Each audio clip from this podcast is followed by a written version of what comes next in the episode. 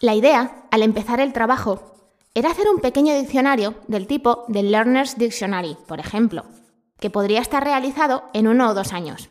Pero la materia fue creciendo y creciendo en mis manos y los dos años se estiraron hasta 15.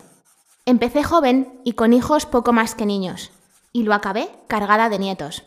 Nací en Paniza, provincia de Zaragoza, donde mi padre estaba como médico, y muy aragonesa por los cuatro costados. Si es que no puedo evitar que se me pongan los pelos de punta después de haberos leído estas palabras. Bienvenidos y bienvenidas a Aragón, Historias y Falordias.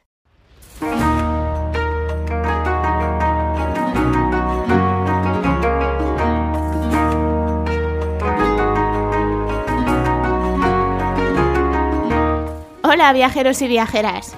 He querido empezar este episodio 30 con las palabras de una aragonesa a la que no puedo mentiros, le tengo muchísimo cariño.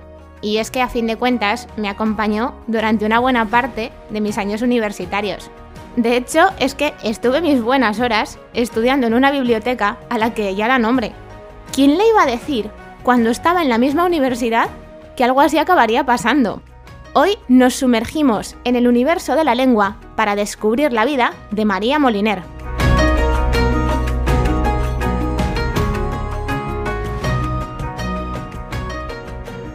Llamadlo casualidad, llamadlo como queráis, pero es que me parece una coincidencia maravillosa que el primer episodio que dedicamos a hablar de un personaje aragonés esta temporada sea un número tan redondo y además tan relacionado con la vida de nuestra protagonista.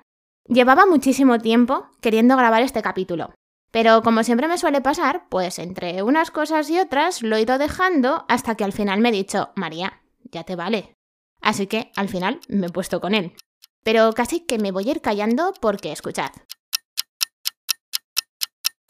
Se ha ralentizado y ha cambiado un poquito, pero en esencia ya sabéis lo que significa este tic-tac. Y es que estamos empezando a viajar atrás en el tiempo. Y no es por haceros un spoiler muy gordo, pero esta vez el viaje va a ser relativamente corto.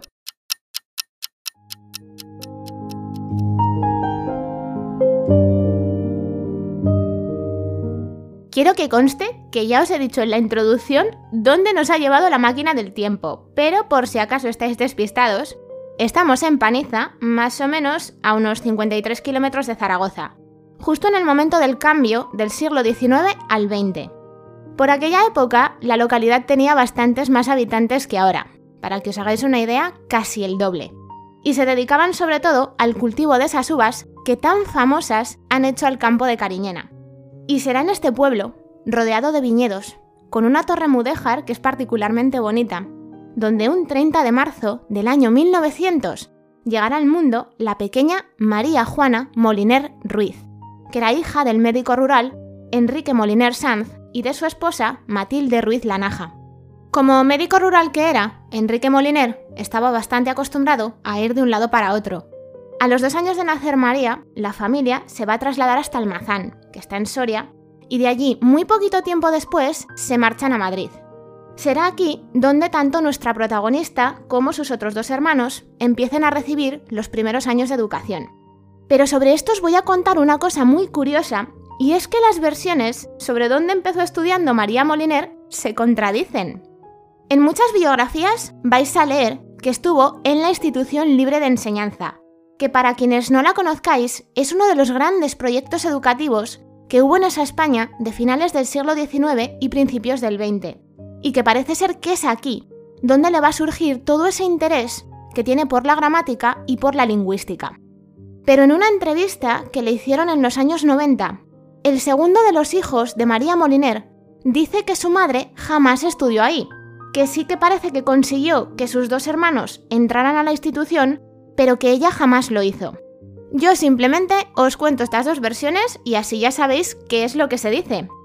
Cuando tenía 12 años, María va a recibir un golpe de esos que ya se te quedan para toda la vida.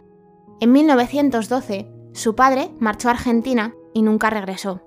La familia va a pasar una época muy difícil, de la que podrá salir gracias a los esfuerzos de María. Ella desde muy jovencita estuvo dando clases particulares de latín, de matemáticas y de historia, con las que irá consiguiendo el dinero necesario para poder sacar adelante a su madre y a sus dos hermanos.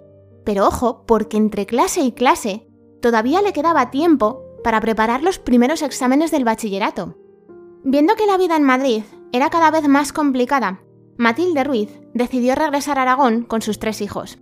Primero se van a instalar en un pueblo que se llama Villarreal de Huerva, y de allí se van a trasladar a Zaragoza, donde María terminará de cursar el bachillerato en el Instituto Técnico y General, que para quienes seáis maños o conozcáis la ciudad es el Instituto Goya.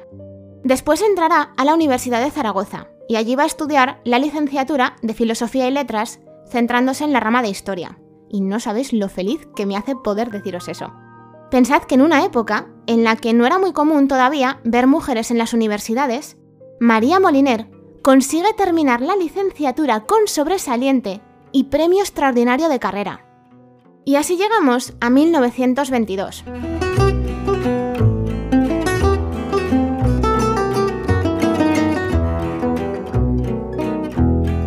En ese año, María Moliner consigue el ingreso por oposición en el cuerpo facultativo de archiveros, bibliotecarios y arqueólogos.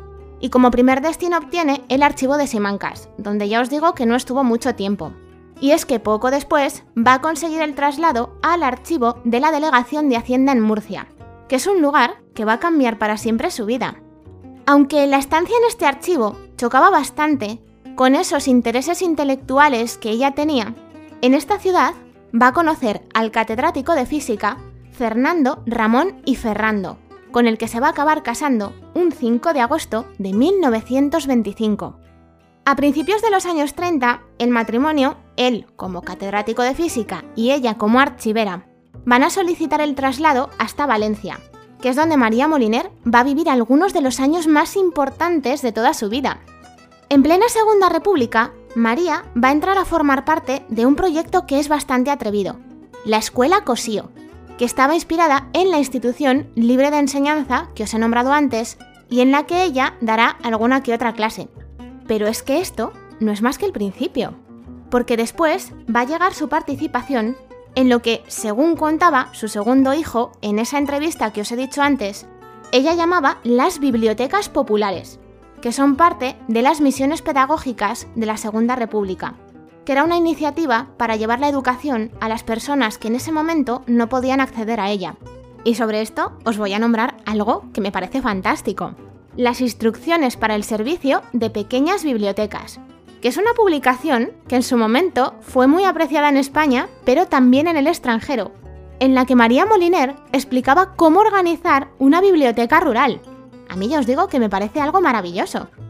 Y entramos en los años de la Guerra Civil, donde a pesar de la situación general que estaba viviendo España, la carrera de María estaba disparada. En septiembre de 1936, el rector de la Universidad de Valencia la llama para dirigir la biblioteca universitaria, y aunque el puesto la verdad es que era bastante importante, lo va a dejar a finales del 37 para ocuparse de la Oficina de Adquisición y Cambio Internacional de Publicaciones, que para que os hagáis una idea, lo que hacía este organismo era encargarse de dar a conocer al mundo todos los libros que se editaban en España en ese momento. Pero por si esto nos parece suficiente, a principios del 39, María Moliner redacta las directrices del proyecto del Plan de Bibliotecas del Estado, que según lo que dice la escritora, bibliotecaria y alumna de nuestra protagonista, Pilar Faust, fue el mejor plan bibliotecario de España.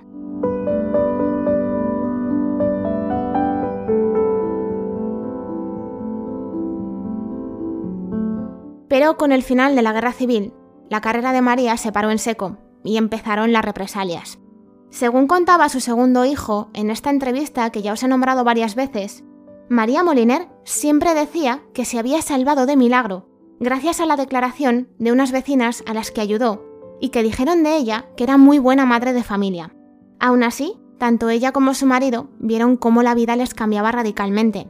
Fernando Ramón fue suspendido de empleo y sueldo durante varios años, trasladado a Murcia y después rehabilitado en la Universidad de Salamanca, donde va a continuar ejerciendo como catedrático de física hasta que ya se jubile. María Moliner fue degradada nada menos que 18 puestos dentro del cuerpo de archiveros, bibliotecarios y arqueólogos. Sí que os tengo que decir que a finales de los 50 los vuelve a recuperar.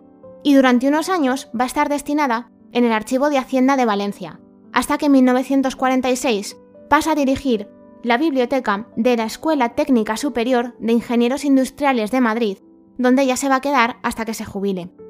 Y será estando en Madrid, con su marido en Salamanca y los hijos cada vez más mayores, cuando María Moliner encuentre tiempo para dedicarse a la que siempre había sido su pasión, las palabras.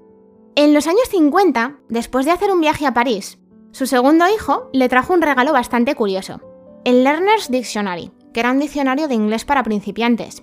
Ella ya había estado coqueteando un poquito con el inglés después de haberlo estudiado en el Consulado Británico de Valencia, y viendo cómo estaba planteado este diccionario, pues se le ocurrió una idea.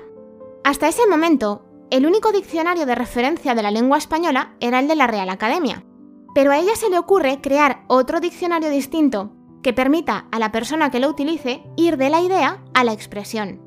Como ella misma contaba en esas palabras que os he leído en la introducción del episodio, lo que parecía una tarea más o menos sencilla, teniendo en cuenta que estamos hablando de hacer un diccionario, se acabó convirtiendo en un trabajo que duró 15 años. A lo largo de todo ese tiempo fue creando a mano un diccionario que contenía 3.000 palabras y en el que trabajaba prácticamente sola todos los días. Así nació el Diccionario de Uso del Español, que popularmente pues, se conoce más como el Diccionario de María Moliner, que publicó la editorial Gredos a finales de los años 60 en dos volúmenes y que digamos se convirtió en el principal competidor del diccionario de la RAE. Después de varias décadas al frente de la biblioteca de la Escuela Técnica Superior de Ingenieros Industriales de Madrid, María Moliner se jubiló en el año 1970.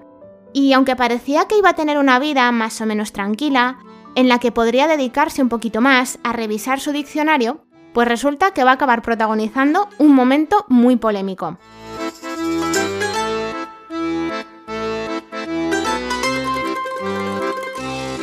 En 1972, Damaso Alonso, Rafael Lapesa y Pedro Laín Entralgo proponen a María Moliner como candidata a ocupar uno de los sillones de la Real Academia Española. Los académicos rechazaron la nominación y en su lugar eligieron a Emilio Alarcos Llorach. La polémica estaba más que servida, porque de haberlo conseguido, ella habría sido la primera mujer en entrar a formar parte de la RAE. En aquella época, y a día de hoy sigue pasando igual, el rechazo se consideró todo un escándalo, más que nada porque la contribución a la lengua española que hizo María Moliner con su diccionario era bastante más que evidente. Pero ojo, porque es que la historia continúa. Al año siguiente, la RAE le va a conceder por unanimidad el premio Lorenzo Nieto López para ver si así rebajaba un poquito la tensión y ya se calmaba el asunto. María Moliner no lo aceptó. Sobre esto os voy a comentar una cosilla, y es que, aunque siempre ha habido bastante división de opiniones en torno a este tema, algunas personas dentro de la RAE han reconocido que no entienden cómo en su momento a ella no se la nombra académica. Y es que, aunque han pasado unas cuantas décadas, cada vez que sale el tema, la cosa se pone bastante calentita.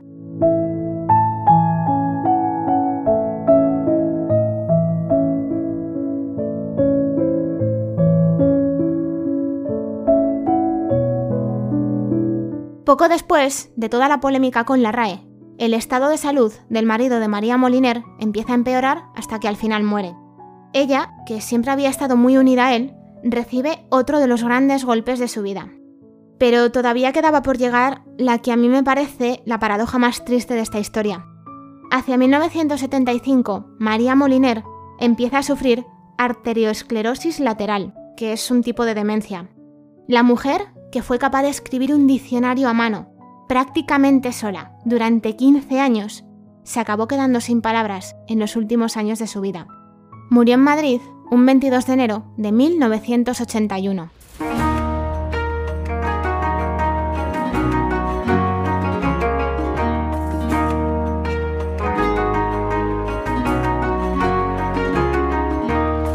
Bueno, pues con esta anécdota tan triste y el cambiazo que ha metido la música, que es lo que tiene que el tema sea tan movido, Casi que voy a ir dando por terminado el episodio de hoy. Vuelvo a daros las gracias por enésima vez por estar ahí escuchando un sábado más y también por seguirme a través de las redes sociales. Yo tengo que deciros que cada vez que me mandáis algún mensaje privado o me dejáis algún comentario, me pongo felicísima de la vida. Todavía sigo trabajando en ese tema de aprender a manejar el programa que os comenté en el episodio anterior y pienso, o al menos quiero pensar, que cada día estoy un poquito más cerca de entenderme con él. Ya sabéis que podéis encontrarme en consultas o a través de Facebook, Twitter e Instagram. Os espero como siempre dentro de un par de semanas. Que paséis un día de leyenda.